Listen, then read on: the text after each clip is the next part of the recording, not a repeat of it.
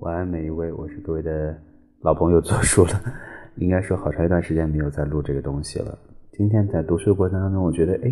好像这段时间没有在做这件事情，日常所思所想及时记录这件事情没有坚持到位，很多事情就是贵在坚持，而自己那种惰性，很多时候还是会把自己轻易打败的。今天。应该不是今天，最近一段时间一直在读一本书，名字叫做《往事住的房间》，是上海的一位作家叫陈丹燕，他这么多年来一直在欧洲游历各大博物馆就集集出来的一本书。嗯，他觉得两种类型不同的博物馆，一种是古罗马，就不是古罗马，希腊、意大利这个文艺复兴时期的西斯廷大教堂的那个博物馆。呃，米开朗基罗在那边绘就了那个满墙满壁的《创世纪》的那个画的那个博物馆，所有的参观者进去之后都叹为观止。然后陈丹陈丹燕就说，就是后世在米开朗基罗之后的后世的画家要如何才能够有所突破，一直会活在这个巨大的、丰满的、呃无与伦比的作品的阴影之下。后来他又去了巴黎，巴黎塞纳河边上有一个博物馆，它是一个印象派的博物馆，然后收容了很多就印象派的作家的作品。这是一个由呃火车站改建过来的博物馆。这个博物馆里面的一个作品对他来说是印象深刻的，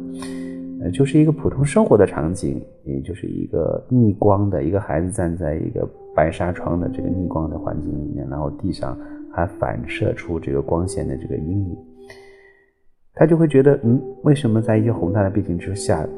如何让一些呃这个作品能够逃生出来？他就举了这个例子。我忽然就想到，我们在现实生活当中也碰到类似的问题，比如像我们最近一段时间，我们听到了很多牺牲、奉献、伟大这样的字眼，